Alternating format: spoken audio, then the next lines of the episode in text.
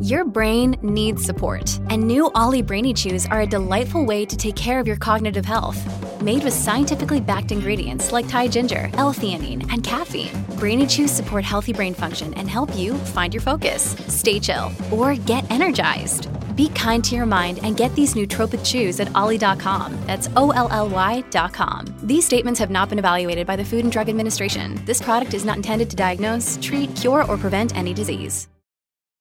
When you need mealtime inspiration, it's worth shopping Kroger, where you'll find over 30,000 mouth-watering choices that excite your inner foodie. And no matter what tasty choice you make, you'll enjoy our everyday low prices, plus extra ways to save, like digital coupons worth over $600 each week. You can also save up to $1 off per gallon at the pump with fuel points. More savings and more inspiring flavors make shopping Kroger worth it every time. Kroger, fresh for everyone. Fuel restrictions apply. Another day is here, and you're ready for it. What to wear? Check. Breakfast, lunch, and dinner? Check. Planning for what's next and how to save for it? That's where Bank of America can help. For your financial to-dos, Bank of America has experts ready to help get you closer to your goals. Get started at one of our local financial centers or 24-7 in our mobile banking app. Find a location near you at bankofamerica.com slash talk to us. What would you like the power to do? Mobile banking requires downloading the app and is only available for select devices. Message and data rates may apply. Bank of America and a member FDIC. Hola, esto es New Books Network en español. Buenos días, buenas tardes, buenas noches. Este es Otras Voces del Caribe. Les habla su anfitriona Yasmín Portales Machado desde la orilla del lago Michigan. Hoy estaremos hablando de cómo los textos se mueven de un medio a otro. Me acompaña eh, la activista antirracista, psicóloga, intelectual pública y en general persona absolutamente imposible de ignorar, Chandra Álvarez. Un gusto tenerte, Chandra. Gracias a ti, Yasmín, por la invitación. Buenos días, buenas tardes, buenas noches. Depende del lugar, del territorio en que se esté de este planeta Tierra. Y bueno, reitero eh, mi agradecimiento por la invitación. Y nada, yo creo que lo primero es que no me pueden ignorar porque soy una mujer que pesa 220 libras. Es, es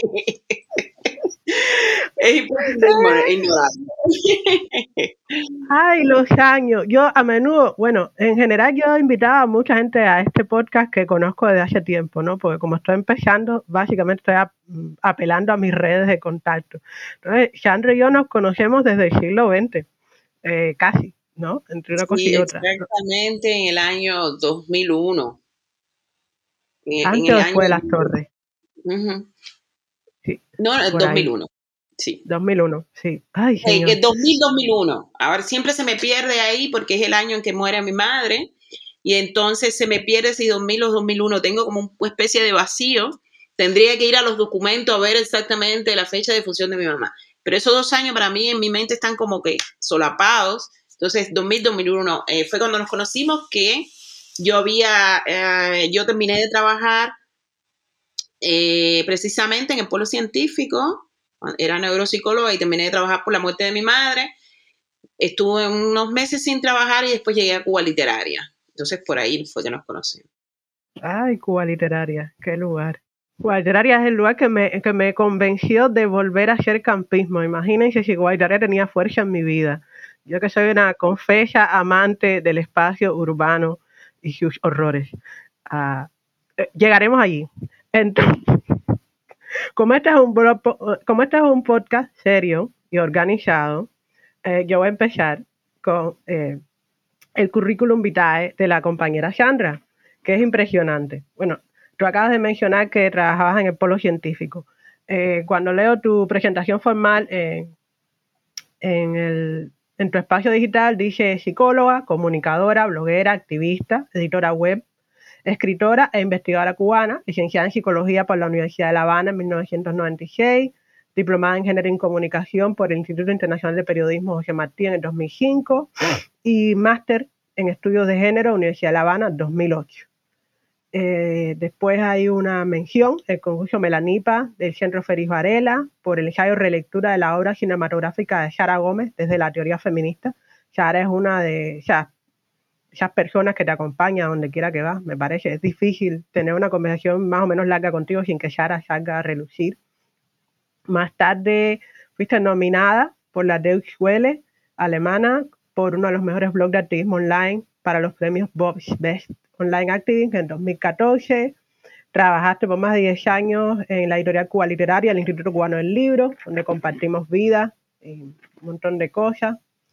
Eres, eh, creaste la bitácora negra cubana tenía que ser, que es de cierta manera lo que nos reúne hoy, que fue la primera que en Cuba abordó la temática racial de manera eh, exclusiva y sistemática, y debo añadir desde una perspectiva profundamente revolucionaria. Después, gestora y fundadora del Directorio Afrocubana, que es un gran aporte a la memoria colectiva de Cuba. Eh, y después, una de las madres del libro Afrocubanas, Historia, Pensamiento y Prácticas Culturales de Ciencias Sociales 2011.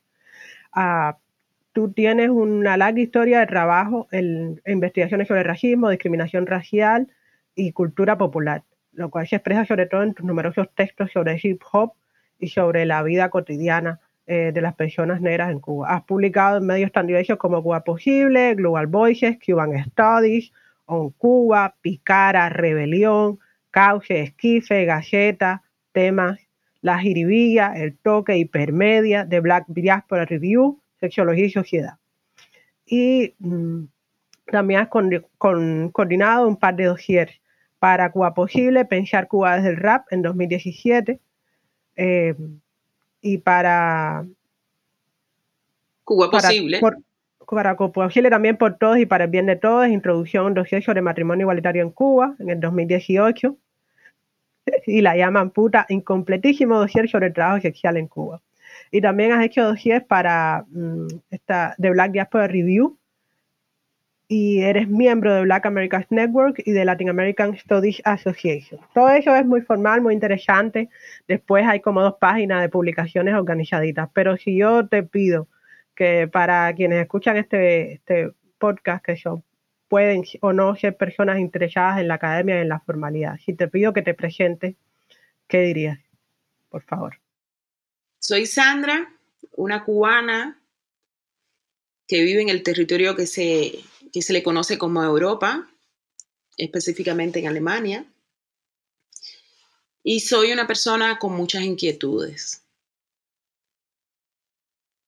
básicamente. Eso es lo que diría. Esas inquietudes, esa diversidad de inquietudes explica por qué he escrito o sí, he escrito sobre veganismo y sobre eh, por ejemplo, la gentrificación en Cuba. O sea, parecería que hay una, es una, que es un diapasón demasiado ancho, pero es el diapasón de mi vida. Mujer migrante, negra, gorda, vegana, eh, con intereses profesionales en temáticas como el racismo, como la violencia de género, el feminismo, tengo una maestría en estudios de género. Y bueno, por ahí pero básicamente no soy una persona que lo primero que tiende a decir de sí es soy licenciada en algo, soy máster en algo, soy... No es, no es por ahí por donde va mi presentación. Y eso lo aprendí cuando empecé a hacer eh, promoción de VIH-Sida.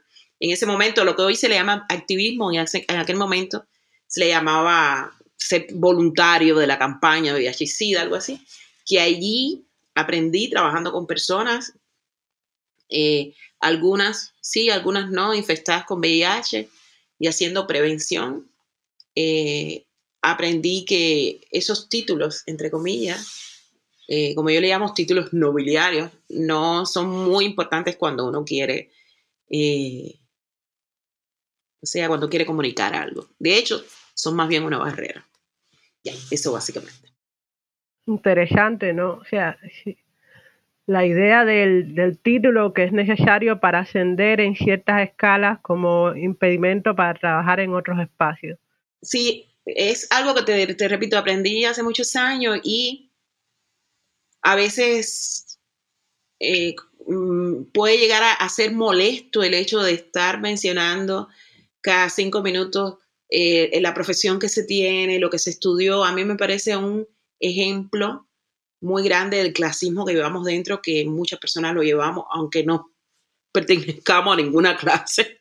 social o hayamos crecido supuestamente en esa Cuba sin clase social que yo no me lo creo. En mi familia siempre fue clase pobre en plenos años 70 y 80 cuando se decía que en Cuba no había clase social.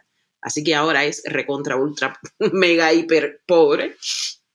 Entonces, eh, sí, me parece que esto de estar diciendo, haciendo, apelando siempre a los grados científicos, a la academia y demás, es como que lleva un mensaje que es, eh, soy otro, estoy en otro nivel de, de ser humano, de humanidad, porque tengo no sé cuántos artículos publicados, tengo la participación en no sé cuántos libros y tengo no sé cuántos eh, libros o investigaciones hechas, cuando la vida va por otra parte, la verdad, va por otro camino, podríamos decir, ¿no? Y eso lo he aprendido, lo aprendí ya hace 20 años y cada día eh, me convenzo aún más de eso. Dices 20 años y me siento mayorcita. Yo, vamos a tratar de evitar fechas de ahora en adelante en el podcast para mantener el saludable misterio que necesito yo misma. Tengo que reconciliarme con mi edad, ok, confieso, tengo que reconciliarme con mi edad todavía. Es que son 20 años en el activismo, empecé en el año 2000, 2001 y, y son 20, se dice así ya, se dice fácil, pero son 20 años en el activismo, que no es otra cosa, si alguien le puso ese nombre activismo, pero no es otra cosa que creer en algo y tratar de llevarlo hacia adelante, tratar de que, o sea, yo creo en que las personas tienen que ser profundamente libres. Y la libertad significa, eh, para mí la libertad no es si puedo entrar o salir de un lugar, si puedo, para mí la libertad tiene que ver más con aquello que tú quieres, eh, quién eres, sobre todo quién eres, que tengas la libertad de ser quién eres y que crezcas en una sociedad donde se te permita eso. Y la libertad también es un, es un, podría ser un, podría ser un constructo o algo que se, que se, mm, se pone en función de la comunidad. Puede haber libertad eh, eh, eh, grupal, por llamarle de alguna manera. No tiene por qué ser individual o, o, o, sea, no tiene por qué ser individual. Puede ser grupal y, y comunitaria. Entonces, para mí el activismo es, en el caso del activismo gordo, por ejemplo, que he hecho muy poco, sin embargo, soy una persona gorda, he escrito sobre la gordura y demás, siento que es, las personas tienen derecho a tener el peso que quieran, que puedan, que, que, deseen, y, y, que, y no solo, no es una cuestión de derecho, sorry, las personas son como son, y no por eso tenemos que tener un discurso eh, medicalizado, estigmatizante del peso de las personas, porque está demostrado que hay personas delgadas que tienen procesos de enfermedad, viven procesos de enfermedad y demás. Entonces no tenemos por qué vincular el peso de una persona ni a su capacidad, ni a su eh, responsabilidad, eh, ni a su tenacidad, ni nada por el estilo. Una persona tiene un peso como mismo otra persona tenga, tiene otro peso. ¿ya? Y me retrato de haber usado la palabra derecho, porque es que no es, que se tenga derecho, hay que, tener, hay que tener un poquito de cuidado cuando siempre cuando hablamos, no porque los derechos, porque tenemos que proteger los derechos de todos, no estamos hablando de derechos, en mi opinión, en mi opinión o como quiero que se entienda, estamos hablando de humanidad. ¿Ya? De seres humanos de humanidad, de humanidades diferentes. Y las, las personas son como son y hay que aceptarlas como son. ¿Ya? Entonces, eh, el activismo para mí, repito, es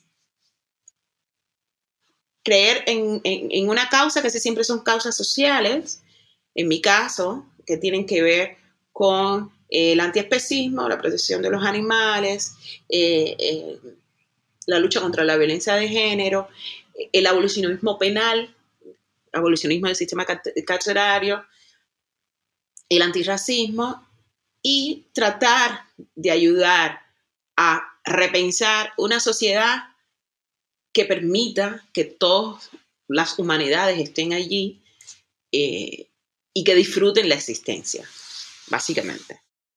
Ah, disfrutar, el derecho al placer, el derecho a la felicidad, no solo existiendo, sino también siendo eh,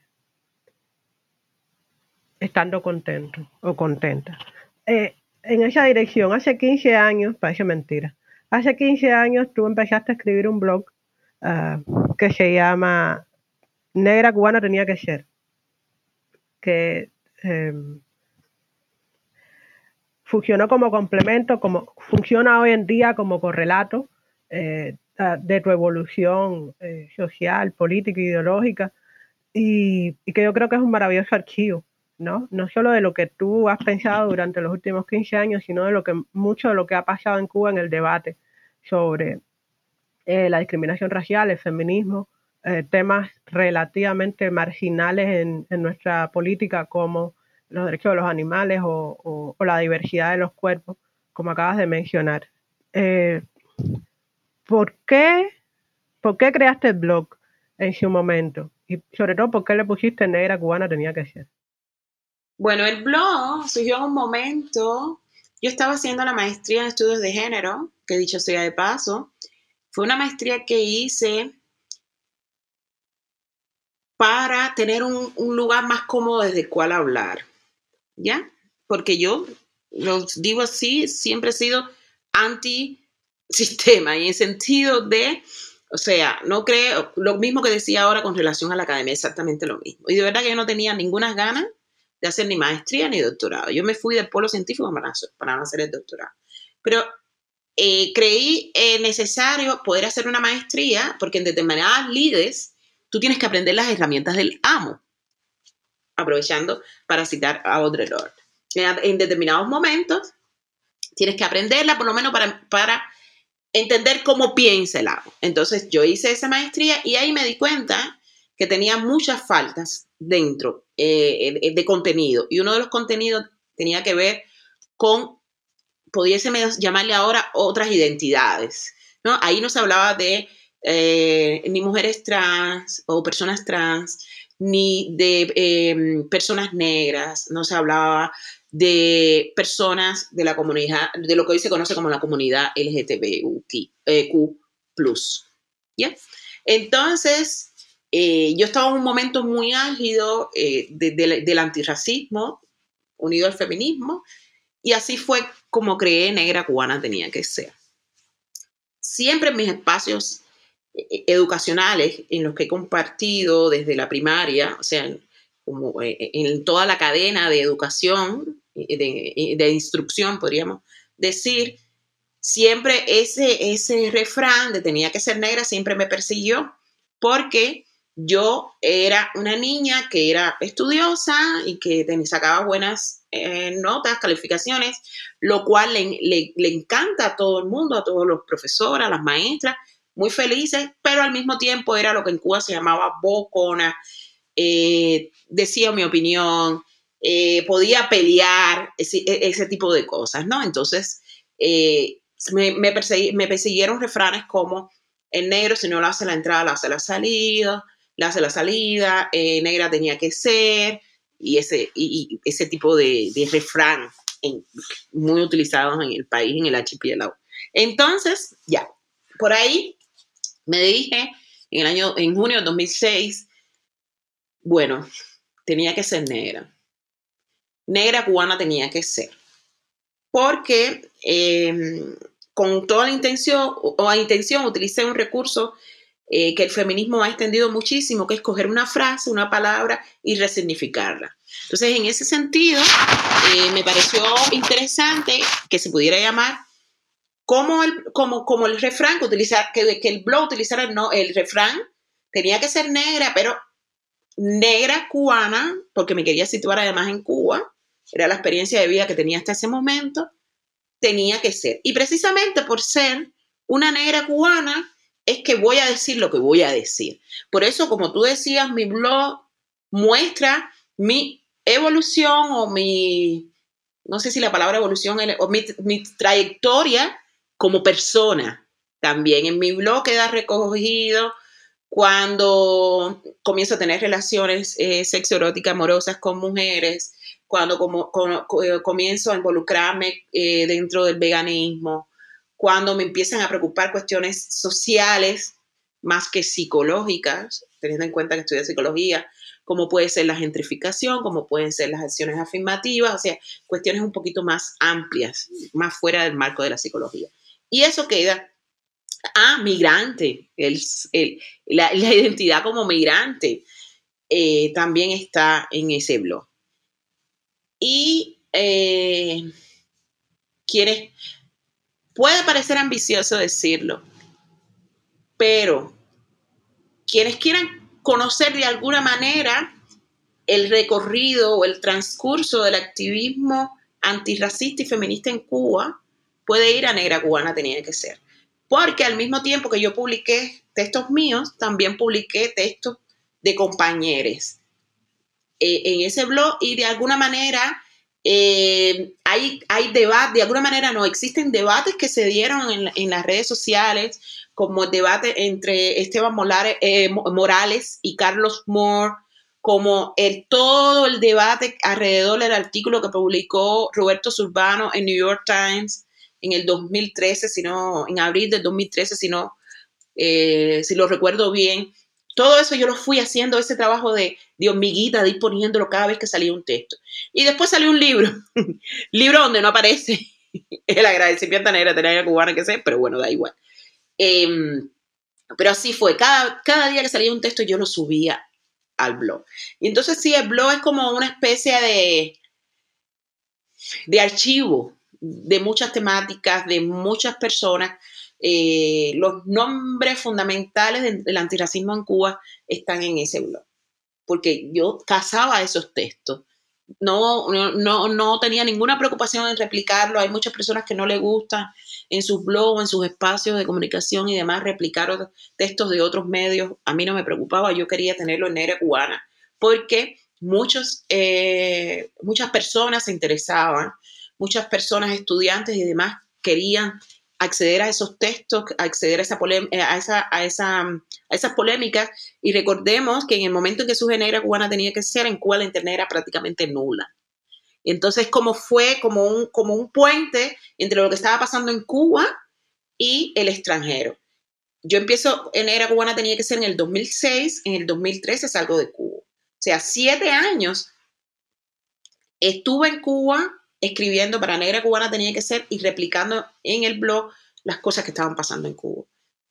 Y, por mucho tiempo fue el único blog dedicado expresamente al, al antirracismo feminista cubano o al afrofeminismo cubano. Afrofeminismo, neologismo, ataque a la lengua. Oh, oh. A, mí me encanta, me gusta sobre todo regresar a, las entradas de, de, Negra Cubana tenía que ser porque pienso que en tanto éramos más jóvenes, yo siento que muchos de los textos están permeados por una, esperanza, una, un optimismo que, ya no tenemos, ¿no? Porque, porque el tiempo ha pasado y las cosas han ocurrido. Pero eh, también, era lo que tú señalabas, a mí me ha pasado, ¿no? Aquí, donde estoy estudiando ahora, en distintos encuentros, yo simplemente digo, pásate por el blog de Shanta, que yo debo estar ahí. Ya yo no me acuerdo cuándo ocurrió ni cuántas personas estuvieron involucradas, pero seguro que en el blog está. ¿no? En ese sentido, eh, la experiencia y el valor eh, para los archivos que tienen eh, las bitácoras, yo creo que es difícil de calibrar todavía. Sobre todo espacios, sobre todo cuando sus editores y editoras, como hiciste tú, se toma el trabajo de, mantener el registro de las voces, no hacer saltar el espacio de la bitácora del lugar donde yo hablo al lugar donde están las voces reunidas que me interesan en los temas que me llaman la atención. Entonces, ¿qué fue lo que pasó después? Eh, el año pasado, eh, a no terribilis, pero en algunas cosas buenas, eh, el, el blog se convirtió entre comillas, por segunda vez en un libro. Digo entre comillas por segunda vez porque hay eh, lo que dirían en televisión norteamericana, hay un spin-off de Negra Cubana, tenía que ser que es eh, afrocubana, ¿no? Eh, que es un, es un, proyecto que tiene mucho de base en tu blog, cuyo, cuya evolución también se puede seguir en el blog, que se convirtió en un libro. pero específicamente Negra Cubana tenía que ser se convierte en un texto, en un volumen impreso en papel, el año pasado con la colaboración de Guanáfrica Ediciones. Ah, ¿Por qué tú decidiste en cierto momento que valía la pena hacer una selección y poner estos textos en otro orden, no específicamente cronológico, y en otro formato. ¿Qué te llevó a esa decisión? Primero quiero decir algo sobre Afrocubana, llamar la atención. Afrocubana es un proyecto del cual yo participé casi desde el primer día de eh, la escritora, historiadora Daisy Rubiera y de eh, la em, analista eh, cultural e, historia, historiadora Inés María Martiato.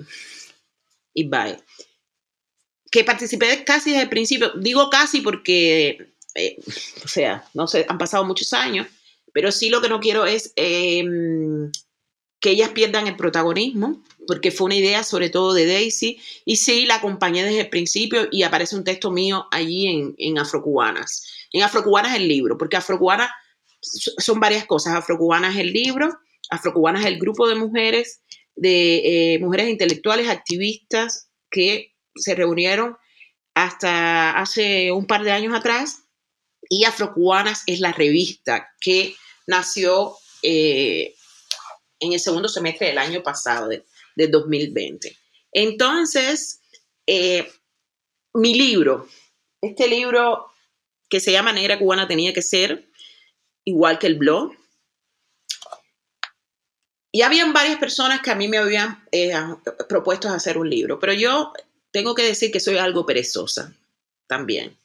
Y que como muchas personas negras, en muchas, en muchas ocasiones me cuesta trabajo darme cuenta de que algo de lo que hago puede ser valioso. Yo te escuchaba ahora decir todo en donde he publicado y demás y me decía, mira para eso, porque ya ni me acuerdo, porque de verdad que no es algo que tengo así bien asumido y, no lo necesito tampoco para vivir, ¿no? Y bueno, una de estas personas se me acercó y me dijo, Sandra, a mí me interesa publicar eh, tu libro en, la, en, en esta editorial en la cual estoy trabajando, que resultó ser la editorial One Africa, que es una editorial que tiene sede en Barcelona, cuyo eh, director, no, no, sé cómo llamarle, si director, si representante, cuya cabeza es un hombre eh, de origen africano. Si mal no recuerdo, es senegalés, pero no estoy segura. Y bueno, me pareció interesante, es una, es una editorial bien pequeña, una, editorial que publica muchos libros em, cuyos autores, autoras son personas eh, africanas y en ese momento se interesaba por darle un, espacio a lo que se hiciera en el Caribe, específicamente desde Cuba. Y bueno, yo que no tenía ninguna, em, ¿cómo podríamos decir? Ansias de convertir nada en libro, bueno, dije, bueno, ¿por qué no? Y, comenzamos con el proyecto. El proyecto demoró aproximadamente dos años, creo yo, desde, la primera reunión hasta que el libro salió. El libro, de hecho, debió haber salido en 2020 y está apuntado ahí como que salió en el 2020, pero en realidad salió en el 2021, o sea, al principio de este año. Yo tengo que decir que es un libro lindo, eh, lindo de, de, belleza. Es un libro bello, trabajado por la diseñadora Gerda Andux que no sé si la recuerdas, de Cuba Literaria también. El diseño de Gerda es un libro que es muy lindo, muy precioso. Las ilustraciones que ella hizo para este, para este volumen. Y eh, una ah, compañera, Odalis Reyes, eh, me ayudó a hacer la selección de los textos. Ah, en, en, el libro están aquellos textos que en el momento en que hice la selección me parecieron importantes sobre todo textos que son en su mayoría atemporales. Sin embargo, viéndolo a final del 2021, yo considero que es un libro eh, que, excepto el primer epígrafe, es un libro envejecido en relación a lo que yo pienso en el día de hoy sobre alguna de las temáticas que trata el libro. Ahora yo tengo una comprensión un poquito eh, mayor sobre eh, lo que tiene que ver los feminismos, la transfobia, el capacitismo, el academicismo, o sea, son otras eh, problemáticas, el abolicionismo, que probablemente si me pongo a leer el libro, cosa que no he hecho desde que salió publicado, probablemente empiece a tachar y diría, este, este, este, artículo no va, esta entrevista no va, esto, aquello no va, ¿no? Y me parece también un proceso bonito porque marca también de alguna manera o expone también de alguna manera que no estoy sujeta a tener que, a tener que pensar como pensaba hace 10 años cuando ese texto salió publicado, ese artículo que recoge el libro salió publicado. No sé. Entonces, en ese sentido, me parece eh, una especie de divorcio, pero de divorcio amigable. O sea, el libro está ahí, me imagino que está siendo vendido, tengo una relación muy, em, no sé ni cómo llamarle, con la editorial, muy rara con la editorial, o sea, recibo muy poca información de la editorial, eh, o sea, o nula información de si el libro está siendo vendido, de si el libro está, eh, o sea, está siendo vendido en el sentido de bien o mal, o sea, mucho o poco, costó mucho para que saliera y yo que soy Virgo y que soy obsesiva y que vengo de la industria editorial, imagínate, fue un sufrimiento mayor que haber tenido una cesárea, ¿no? Y mi hija nació por cesárea. Entonces, un libro que yo apenas toco, apenas toco porque es, eh, porque no quiero leerlo, no quiero leerlo para no empezar a, tocar, a tachar cosas, pero al mismo tiempo es bonito poder decir, eh, probablemente algunas de las cosas que están aquí ya yo tengo otro punto de vista con relación a eso.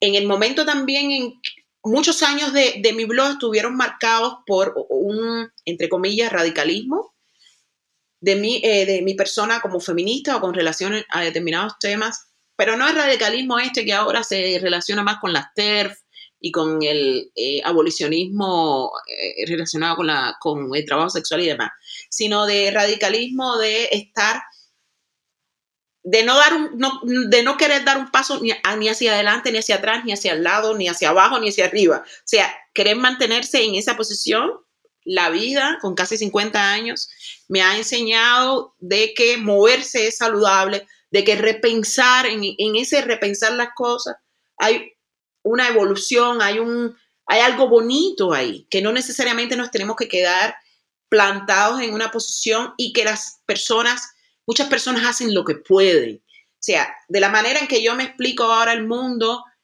eh, por ejemplo, con relación a el consumo de productos animales, esa es mi manera, yo que eh, soy una persona migrante en el territorio que ahora se llama Alemania, pero eso no es para nada aplicable a una persona que está en Cuba y que está tratando de sobrevivir con una alimentación eh, súper deficiente. Entonces, en ese sentido, es como que me he vuelto más laxa. Creo que tiene que ver con, con la edad también. O sea, ya eh, como que me... Muy pocas cosas me sacan de mi centro. Y mi centro puede ser, no sé, mi centro puede ser eh, el bienestar. De hecho, últimamente estoy en esto que tiene que ver con el autocuidado después de tantos años como, como activista. Disculpen un poquitico los, eh, los, sonidos, estoy tratando de, encender la luz, aunque esto es un post, postcard. Ya. Eh, entonces, estaba, se me fue la, la, idea que estaba diciendo. ¿Me la puedes recuperar? Eh, que la edad te ha enseñado a ser, eh, estás más concentrada en autocuidado ahora ah, y que la edad te ha enseñado a ser un poco más relajada con respecto a las exigencias. La edad y también el cansancio, creo que es, son 20 años, no son 5, no son 3, son 20 años y entonces como que, espérate, que esto es más lento de lo que yo pensaba. esto es más lento y hay que llegar al final del camino porque lo quiero vivir y para eso hay que autocuidarse. ¿Ya? Entonces, pasé de ser una persona atea,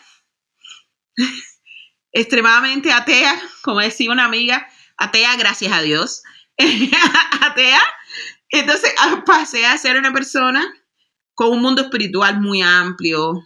Eh, hago yoga, practico también ayurveda ahora, o mi, mi, inclinación hacia la medicina es sobre la, medicina ayurvédica.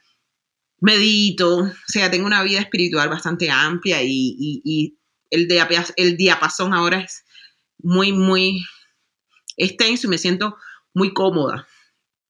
Creo que tiene que ver con la madurez también, ¿no? Y entonces el blog, como te decía, es, muestra todo eso. La noticia es que el blog también lo cerré porque cuando yo escribí el libro, me dije, cuando estaba terminando el libro, casi al salir, me dije, cuando salga el libro, ya, no voy a escribir más en el blog.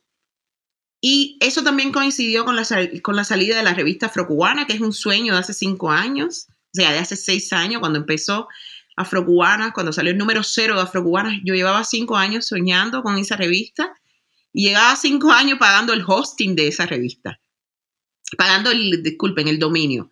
El hosting lo recibo de manera eh, gratuita de una amiga eh, también feminista eh, nacida en el territorio que hoy llamamos Chile. Entonces, eh, vino como que a suplir ese espacio de blog, que Afrocubana, por, supuesto, no es un proyecto únicamente mío. O sea, la idea original es mío, el sueño es mío, eh, sin embargo me acompaña, o sin, sin embargo no. Y me acompañan otras personas en, ese, en el Consejo Editorial de Afrocubanas. Yo hace poco, hace tres meses, anuncié en, en mi en mi, en mi perfil de Facebook que Afrocubanas llegaba a su fin. Disculpen, Negra Cubana tenía que ser, llegaba a su fin. Y algunas personas me preguntaron, bueno, ¿por qué? Yo decía, porque es que parte de lo que defendía y la razón por las cuales se crearon ese blog eh, ya no están, o parte de las cosas que defendía ahora defiendo otras, otras, otras cosas y bueno, ya, las cosas nacen y, pueden también cambiar. Yo no creo que el, blog muere, sino que la que cambia soy yo, para otro formato, para mm, también un poquito más hacia adentro, porque el blog sí me expuso demasiado hacia afuera y eso me hizo eh, recibir de todo, recibir amor, recibir oportunidades de trabajo, recibir premios o, reconocimiento, pero al mismo tiempo me expuso a violencia, a, a, maltratos, a violencia verbal, a persecución política y demás. Entonces este es un momento en que estoy mucho más para adentro, pero sigo escribiendo, que es lo importante.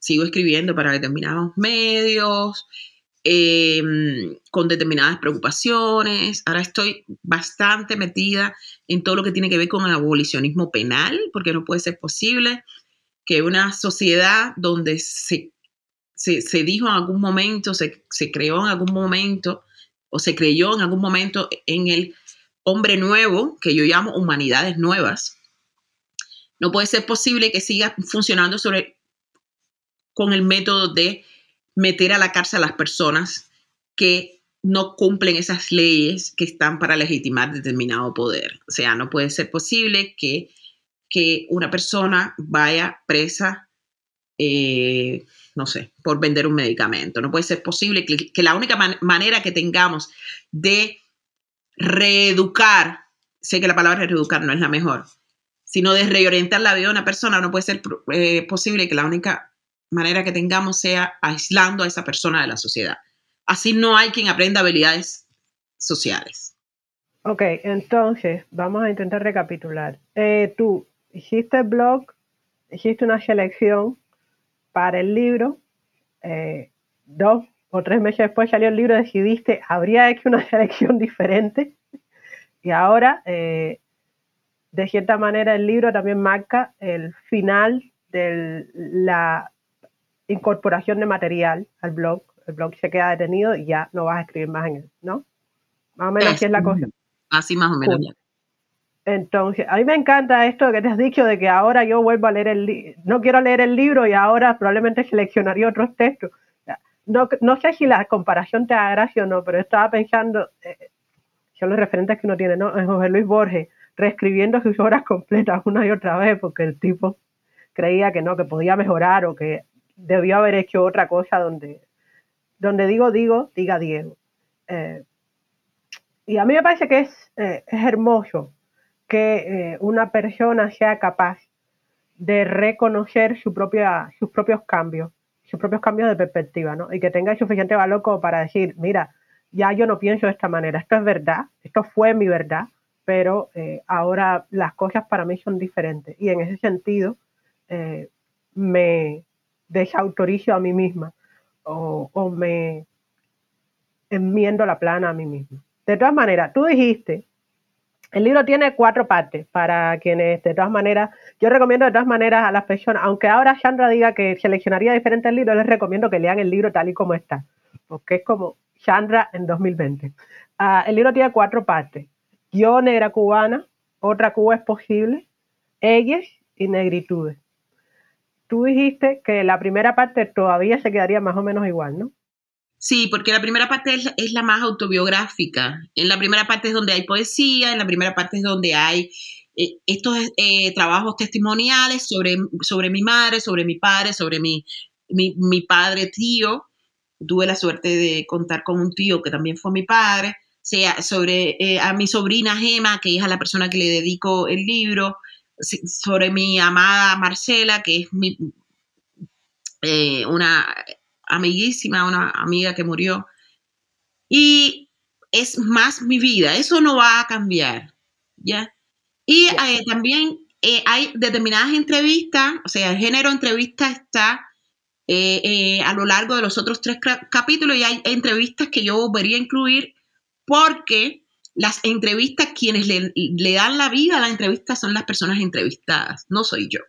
Y ahí está una entrevista que te hice a ti, muy buena, está en el libro, y está entrevista a Tito eh, Mihans.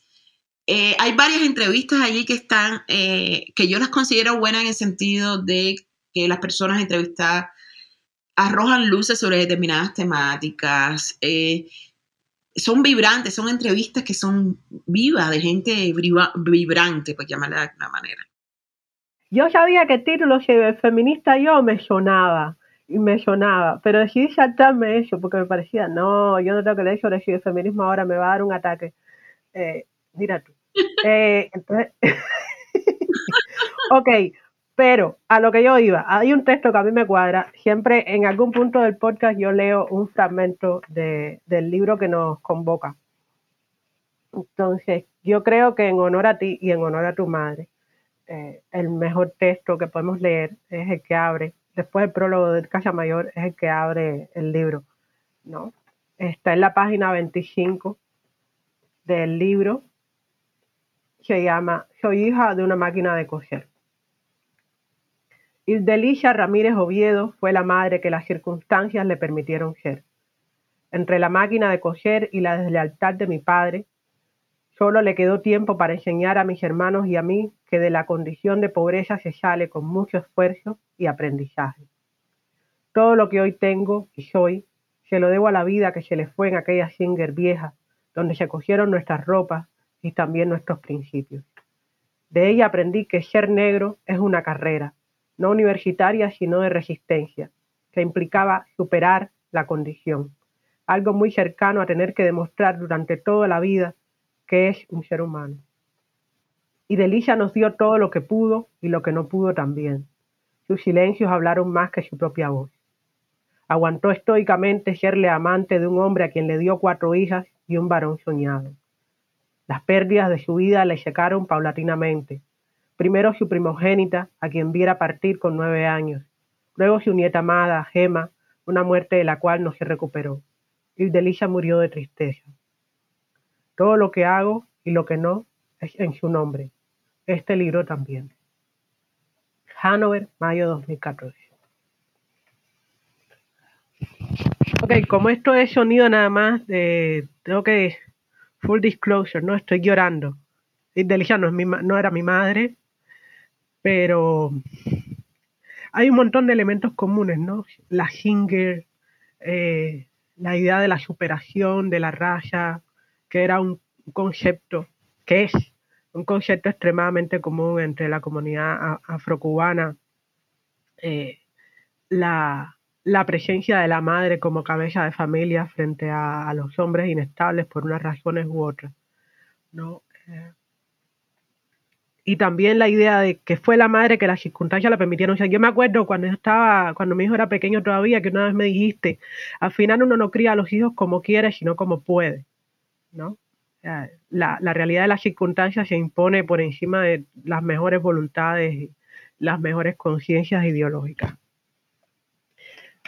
Hay algo también eh, que me gustaría cubrir, ¿no? Eh, en esta conversación, porque tú has hablado de muchas cosas de, de, de, tu, de los temas que te han interesado, de cómo eh, te has movido de, asuntos muy específicos a cosas un poco más generales o, amplias.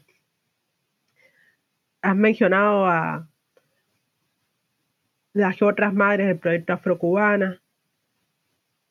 Si yo te pidiera ahora que tú hablaras de tus influencias más importantes, Sandra, eh, ¿a quiénes mencionaría? Bueno, primero te abrazo porque, bueno, ya. Yo también, o escuchar de nuevo ese texto dedicado a mi madre, también me hizo tragar en seco y sí, es tremendo. Y no puedo pensar demasiado en eso porque sí, me entristece mucho. Toda, todo, como crecemos muchas familias negras y ni siquiera es solo en Cuba, es, es universal y la importancia de esa máquina de coser o de esa caja de herramientas del padre que, no, que era la que nos daba de comer o, algo así, ¿no? Primero te abrazo. Eh, regresando a tu pregunta, ¿me la puedes repetir nuevamente? Tú mencionaste a las madres afrocubanas, mencionaste a Audre Lorde. Eh, sí, claro. ¿Cuáles son tus mayores influencias? mis mayores influencias, yo me, me nutro sobre todo, o sea, tengo que decir disculpa, pero tengo que decir que una de las principales influencias fue mi madre, porque era una, mujer muy simple, muy sufrida y al mismo tiempo muy inteligente. Y, y eh, yo podría decir que aprendí feminismo en mi casa porque eh, ella nos crió con esa máquina de coser a seis hijas. Entonces era como que eh, nadie te puede poner una, un, un pare, tú puedes seguir siempre adelante, tienes que estudiar muchísimo. Claro, ella tenía una visión que con la que, yo no comparto, que es que la educación nos, o sea, nos hace valerosos, o sea, a la, vez que tenía, nos hace tener mayor eh, valor. Yo no comparto esa idea. Sin embargo, le agradezco, porque yo sé que parte de las cosas que digo, algunas de ellas son tomadas en cuenta porque hice una maestría en no sé qué. Desgraciadamente es así. Eh, es así. Entonces yo, de las que están vivas ahora, eh, eh, me leo obras, sigo a personas como Odaimar Cuesta Cruda, como Yolanda Arroyo Pizarro, eh, Espinosa, Oche Curiel, eh, se me pueden quedar muchísimos, muchísimos, muchísimos nombres. Eh, de las personas cubanas, Daisy Rubiera, Inés María Matiatu Ibaé, ya fallecida, eh, Yuleisis Almeida, socióloga e investigadora. O sea, hay muchas personas, eso solo por mencionar algunas, están las brasileñas que además son recontrapotentes eh, Lelia González, eh, las eh, que se reúnen alrededor de, proyectos GELEDES o de grupos GELEDES, las Glefas, a Tito Mijans, que es una persona que sigo muchísimo y, me encanta las cosas que hacen. también sigo, estoy muy influenciada también por las redes sociales, sigo muchos, muchas personas influencers, como puede ser Magda, que lleva esto, eh, gordofobia, se olvidó el nombre de Magda, pero es Magda y todo el mundo sabe, conoce el proyecto Stop eh, eh, Gordofobia, ella es su fundadora, el ama de ese proyecto. Em, por supuesto, Audre Lorde, em, Angela Davis, Patricia Hill Collins, Bell Hooks, son algunas de las ah, eh, estadounidenses. Malian López, que es una cubana boricua, con un pensamiento abolicionista eh, tremendo y es una persona que, me hace crecer todos los días y la leo y, hemos podido trabajar juntas. O sea, son muchísimas las personas y depende, eh, son muchísimas las personas y son eh, fundamentalmente mujeres. ¿Ya? Y algunas me traen luz en determinadas temáticas o con determinadas eh, con determinadas posturas. En algún momento eh, me he, retractado algunas en el sentido de que no he seguido tanto algunas y después he regresado nuevamente a, esa persona y a sus escrituras. Y es un proceso constante de cambio, ¿no? De un proceso de... Es de abrir, es que cada día estoy más segura de que no tengo seguridad ninguna y de que no me hace falta. Hay temas sobre los cuales yo no tengo una posición definitiva, por ejemplo. ¿Ya? Y, eso me lo fue una casi una prueba de honestidad conmigo misma, porque no tengo que tomar posición sobre determinadas eh, temáticas. Puedo seguir reflexionando sobre ellas. Como mismo reflexiono sobre la obra de determinadas personas y de esa obra tomo esto que, me, que, me, que, lo entiendo, que me place, que me funciona, y esto otro lo trato con, mayor cuidado, eh, necesito estudiarlo un poco más, y así por el estilo. Pero sí, yo veo, ah, ahora mismo estoy muy interesada en el feminismo kurdo, muy leyendo muchísimo sobre el feminismo kurdo, que es algo de lo que me enteré llegando a este país. Porque yo ni idea en Cuba. En, Cuba tenemos, eh, ya, el mundo, como dice el noticiero, Cuba y el mundo. Cuba y el mundo. El mundo es otro. Cuba no está dentro del mundo. Entonces, estar en Alemania me ha dado la posibilidad de conocer otros feminismos. El feminismo islámico lo conocí estando aquí. El, feminismo kurdo, que las kurdas, lo que están haciendo las kurdas es lo más grande o lo más chiquito. Y estoy leyendo muchísimo sobre eso y me estoy nutriendo muchísimo y tengo, hace poco de una conferencia aquí y, así de la nada, para mí no existe la casualidad, así de la nada cuando terminé la conferencia en Dortmund se paró una mujer kurda y me regaló un pañuelo, un pañuelo hecho por ella, kurdo, el pañuelo que ella llevaba me lo dio y lo tengo como una joyita porque es como que, y ahí he estado en planes de ir a allí a las zonas de, a las zonas donde hay eh, eh, ¿cómo se podría decir? confrontamiento bélico, donde están las, esas mujeres kurdas que son tan, tan interesantes y tan progresistas y tan revolucionarias. Bueno, ya te digo, es, es de todo, es un, un, ¿cómo se podría llamar? Un smoothie lo que tengo. de todas. Bananas con fresas, con peras, con, con todo, muy ecléctica también, ¿no? Eh, eh, defendamos al idioma, la pureza del idioma ante todo, un batido. un batido, la verdad que sí, un batido. sí, sí, este es un podcast que defiende la pureza. Eh, de la pureza del idioma. la pureza del idioma. Menos mal que, menos mal que estoy sonido nada más. Chandra, no digas lo que estoy haciendo con mi Este, no, en serio, mira, yo creo que de nuevo es cubana tenías que ser, ¿no? Porque yo me acuerdo leer esta metáfora, ya no me acuerdo ni, en qué momento la leía, a, causa de, qué, de qué profesor o profesora, pero el Caribe como, como útero, ¿no? como espacio eh, forzado, o sea, el Caribe como espacio que pare eh, la identidad americana, pero como parte de un proceso simbólico de violación. El Caribe penetrado a la fuerza por las fuerzas coloniales y, espacio de cruce de culturas que da vida a, esta identidad extraña que es la de los territorios de América.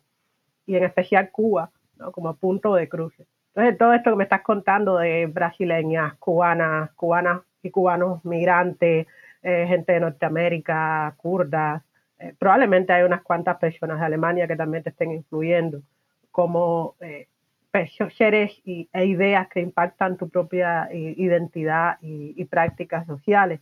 Eh, a mí me parece de nuevo una metáfora perfecta. esto suena súper chauvinista, pero de, la Cuba soñada, de la, de la identidad cubana que yo me permito soñar de vez en cuando. Y en ese plan, es algo que mencionaste antes, pero eh, es como, somos un podcast muy serio, por eso vamos en estructura de preguntas muy ordenada, etcétera. Eh, para cerrar, estamos ya casi en la curva de la hora. Yo te agradecería que, ya que cerraste el blog y eh, el libro es como el pasado de tu vida, entre comillas, que es lo que estás haciendo ahora, porque hablaste de que estás muy interesada en el abolicionismo carcelario y, también en otros asuntos de la relación con, el especismo. Pues, y bueno, por supuesto en Afrocubanas la revista. Entonces, ¿puedes contarnos un poco del futuro? Eh, bueno, he sido muy interesada en la temática de la violencia eh, contra las mujeres, pero adicional a eso, el abolicionismo. Eso quiere decir que no me vale con que exista una ley para penalizar, eh, primero, y segundo, que reconocer que muchos de los hombres que están presos por violencia de género son hombres que eh, cuando estamos hablando de la violencia contra eh, eh, mujeres y personas, o personas de otras identidades, pero en realidad cuando estamos hablando de la, violencia machista, muchos de esos hombres en algunos países son em, hombres pobres, muchos son, hombres negros y demás. O sea, que la sociedad, em, a ver, como criminaliza muchísimo más a las personas que vienen de determinados sectores. Bien, entonces no me es suficiente con que exista una ley.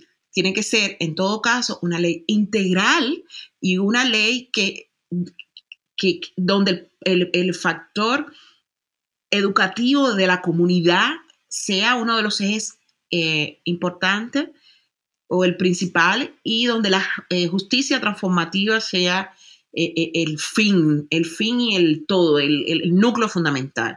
¿Ya? Entonces, por ahí es por donde voy en estos momentos. Y la cuestión del especismo es una cuestión más individual, tiene que ver conmigo misma. Y repito, soy muy respetuosa.